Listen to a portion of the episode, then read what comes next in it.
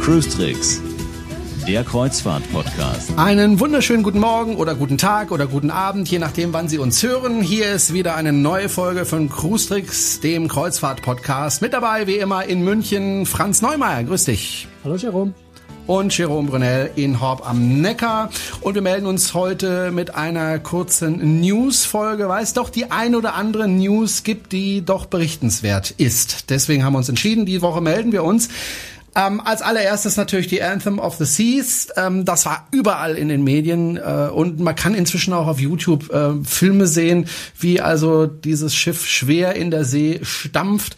Ähm, die ist von Cape Liberty Richtung Bahamas aufgebrochen und bevor sie losgefahren ist, wusste der Kapitän schon, ja, es wird schon stürmisch.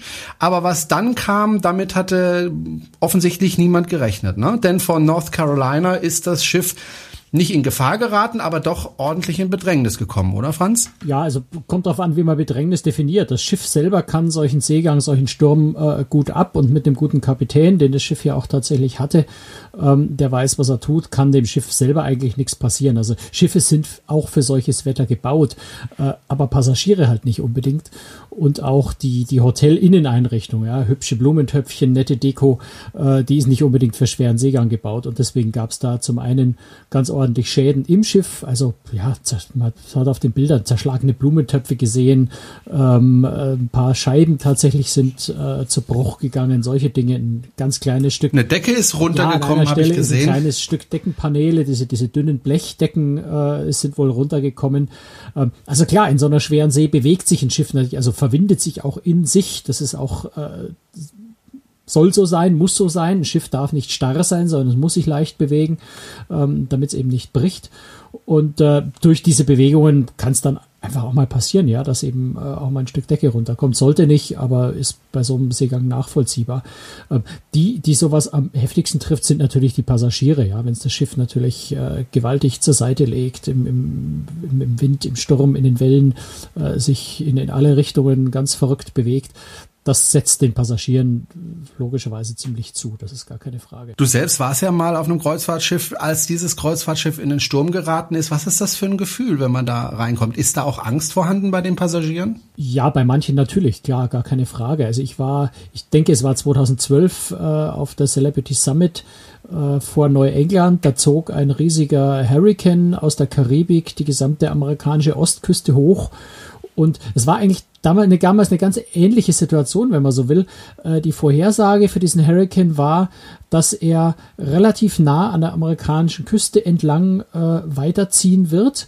Deswegen äh, hat der Kapitän entschieden, wir weichen etwas weiter auf den Atlantik aus, hat also einen großen Bogen. Wir haben einen Hafen ausfallen lassen und sind dann im großen Bogen, dachten wir wenigstens um diesen Hurricane außen rum gefahren.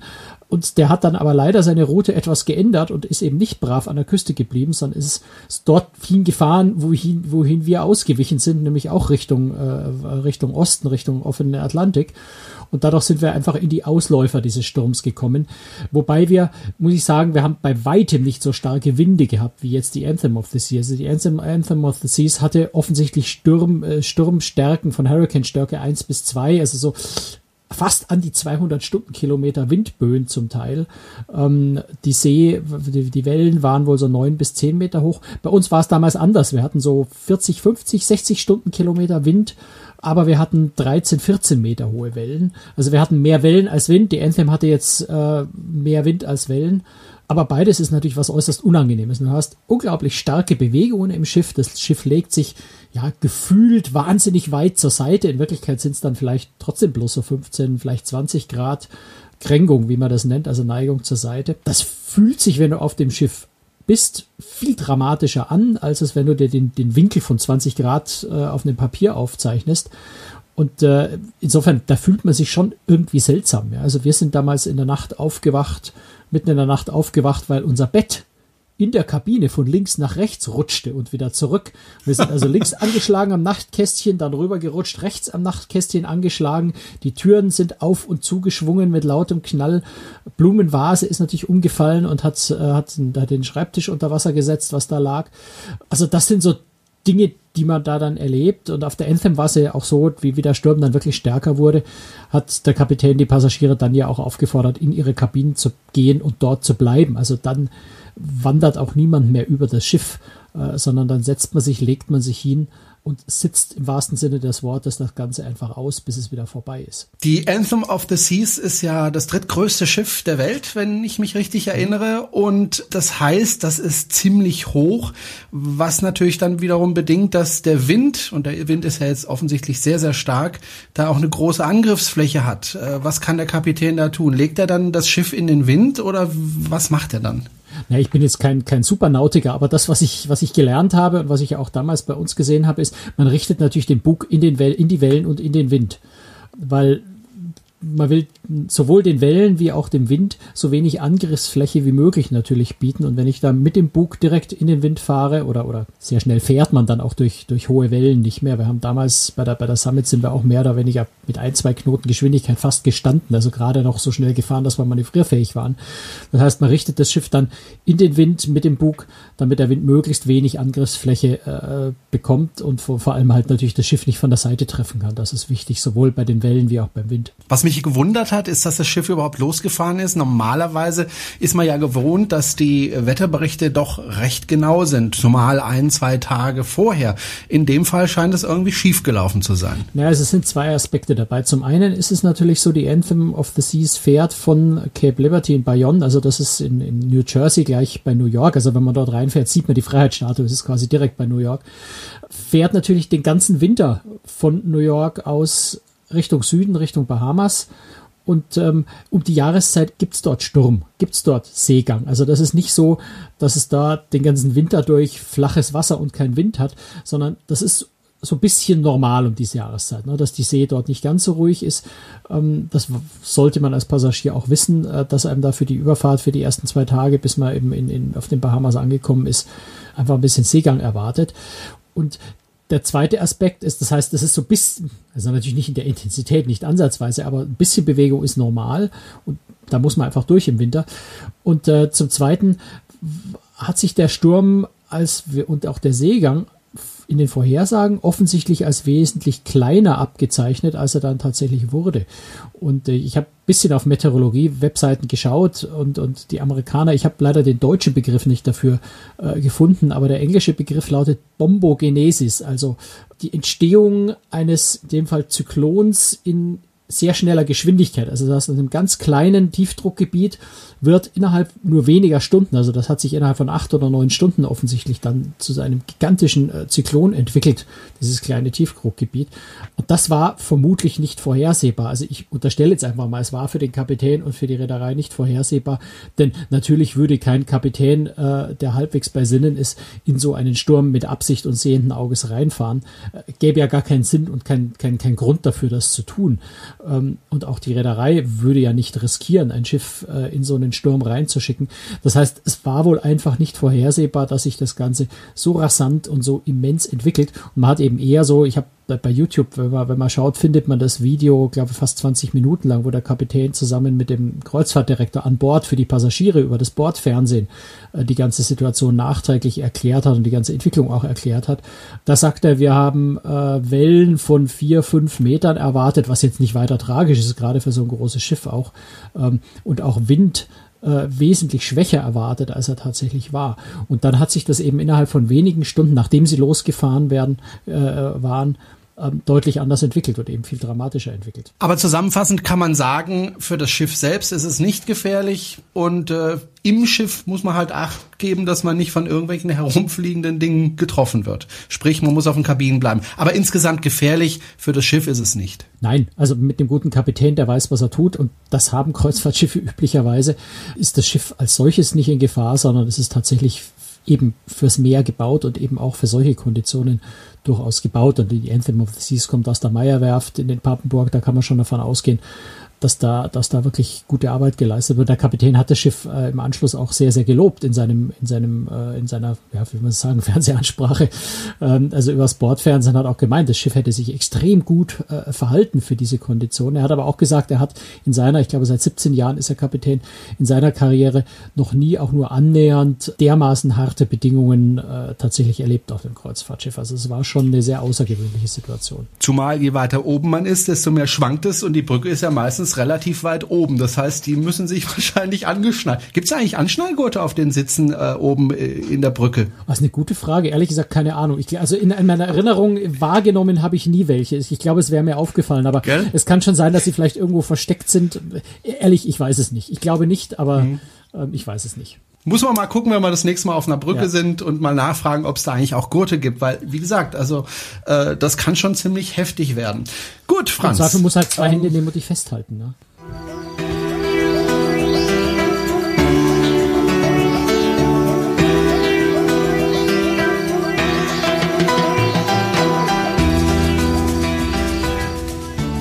Kommen wir mal zu einer anderen Nachricht. Wie ich finde, eine erfreuliche Nachricht bis dahin. Äh, ich habe vor Monaten mal eine Reportage geschaut im Fernsehen und zwar über die SS United States. Ein hochinteressantes Schiff. Ähm, warum erklären wir gleich?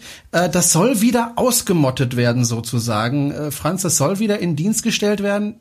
Es ist noch nicht so weit, das Vielleicht, ist noch nicht ja, entschieden. Aber es geht in die Richtung. Was passiert da gerade? Ja, also die United States ist natürlich ein Schiff, das zum einen sehr alt ist, 1952 äh, das erste Mal in Dienst gestellt worden. Ein legendärer Oceanliner. Äh, das Schiff hält bis heute den Geschwindigkeitsrekord äh, für die Atlantiküberquerung, hat also tatsächlich ähm, den Atlantik in drei Stunden, ich muss das ablesen, drei Stunden, zwölf, zwölf Stunden und zwölf Minuten. Also muss man sich auf der Zunge zergehen. Drei Stunden, also dreieinhalb Tage, dreieinhalb Tage für eine komplette Atlantiküberquerung ähm, hat die United States gebraucht. Das ist schon ziemlich, äh, ziemlich enorm. Äh, das ist eine Durchschnittsgesch Durchschnittsgeschwindigkeit von 35 Knoten, 65 Stundenkilometer. Also moderne Kreuzfahrtschiffe fahren um die 20 Knoten äh, Höchstgeschwindigkeit.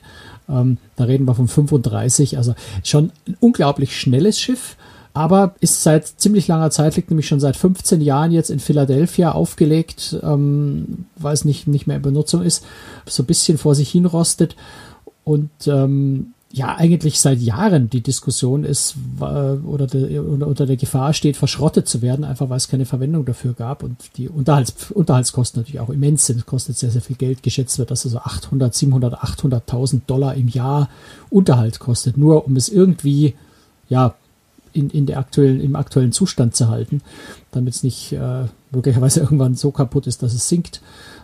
Also Verschrottung war ganz, ganz lange ein Thema bei dem Schiff. Jetzt hat aber tatsächlich ganz überraschend Crystal Cruises ähm, eine Kaufoption für das Schiff unterschrieben.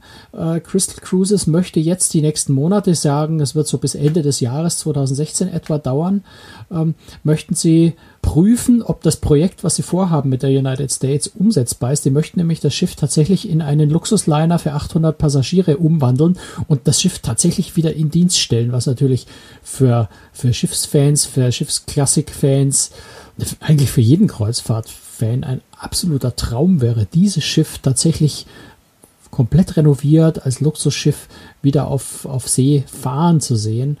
Ich glaube, da wird sogar ich anfangen, richtig viel Geld zu sparen, um mir das leisten zu können und da mal mitfahren zu können. Das wäre so ein Traum für, glaube ich, ganz viele Leute, wenn das klappen würde. Aber im Moment ist der Status erstmal so, dass Crystal gesagt hat, wir bezahlen die monatlichen Kosten, 60.000 Dollar wurden da genannt, ähm, für den Unterhalt, für die Instandhaltung des Schiffes aktuell und machen eine, starten jetzt eine Machbarkeitsstudie, um rauszufinden, ist das, was wir uns vorstellen, die Umwandlung, muss man zum Beispiel auch die, die Dampfturbinen, Maschinen müssen aus dem Schiff raus und ersetzt werden durch moderne Maschinen. Da muss ganz, ganz viel gemacht werden. Es gibt auch so ein paar Schadstoffprobleme, die mit der Umweltbehörde, mit den Amerikanern gelöst werden müssen. Also äh, ganz, ganz viele Fragezeichen eigentlich noch da. Aber Crystal Cruises glaubt an das Projekt und will jetzt eben im Detail prüfen, ob es tatsächlich so umsetzbar ist, wie sie das sich vorstellen. Also ich denke, das ist ein wirklich tolles Projekt, wenn es denn so stattfindet, aber ich glaube auch ein Fass ohne Boden, weil ich habe gesehen im, im, Fernsehen die Aufnahmen von dem Schiff in dem Zustand, in dem es jetzt ist. Ich glaube, im Moment kümmert sich ein Verein darum,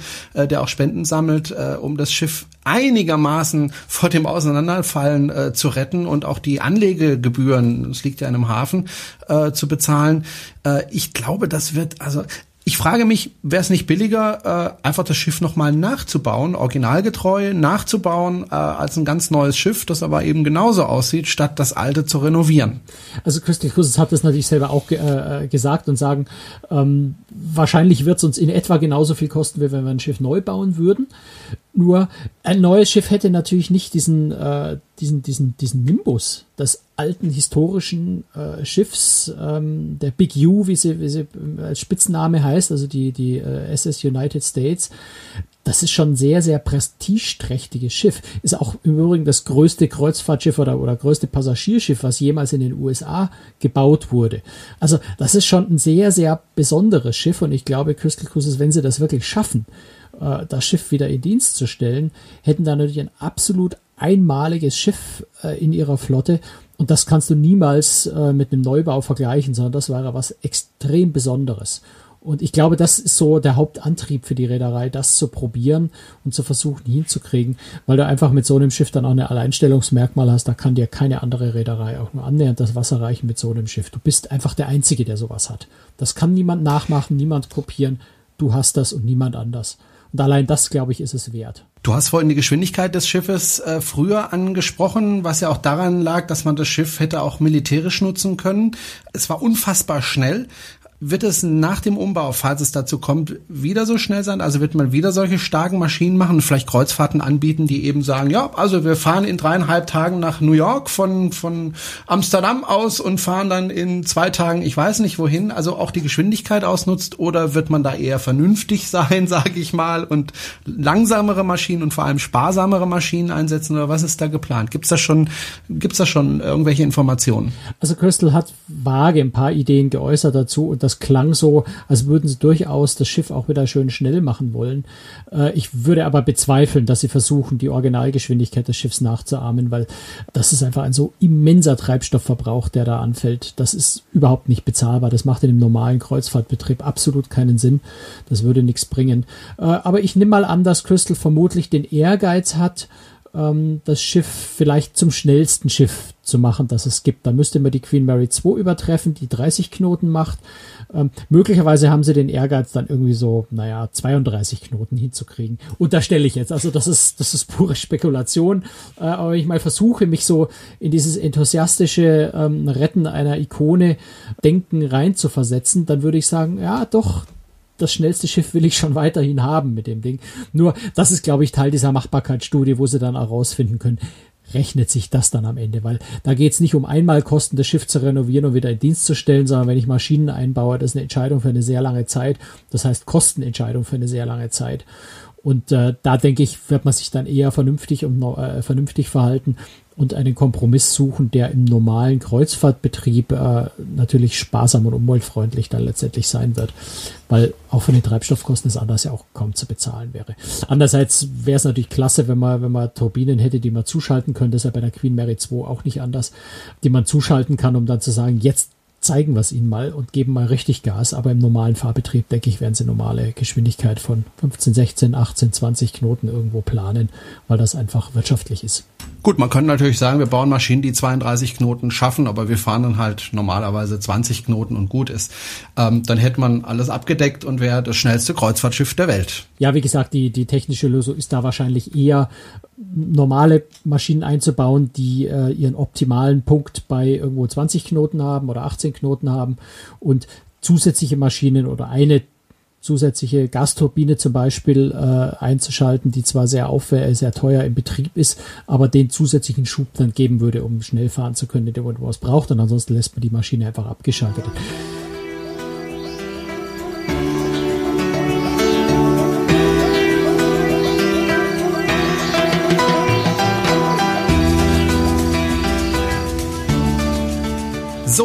Letztes Thema und das ganz kurz. Ähm, ich fand es aber trotzdem interessant. Das ist jetzt nicht das weltbewegende Thema, aber vielleicht möchten Sie ja mal Fernsehstar werden.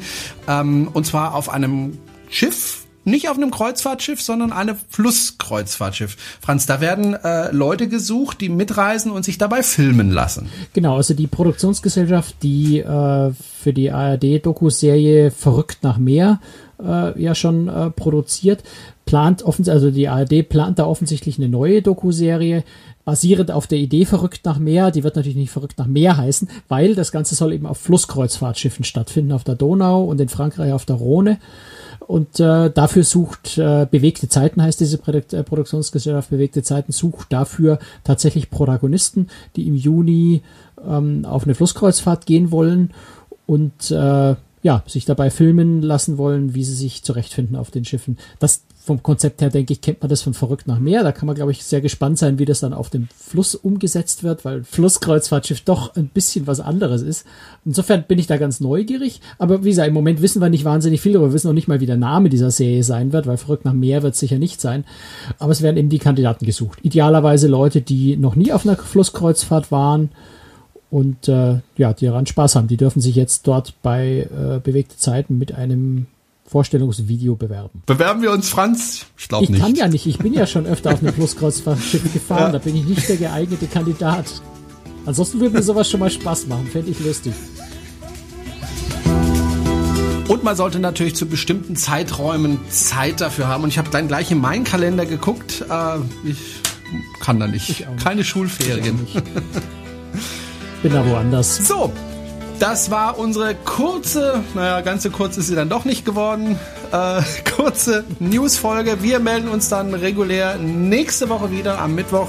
Ja, und wünschen Ihnen noch eine schöne Restwoche. Tschüss, Franz. Servus, schöne Woche.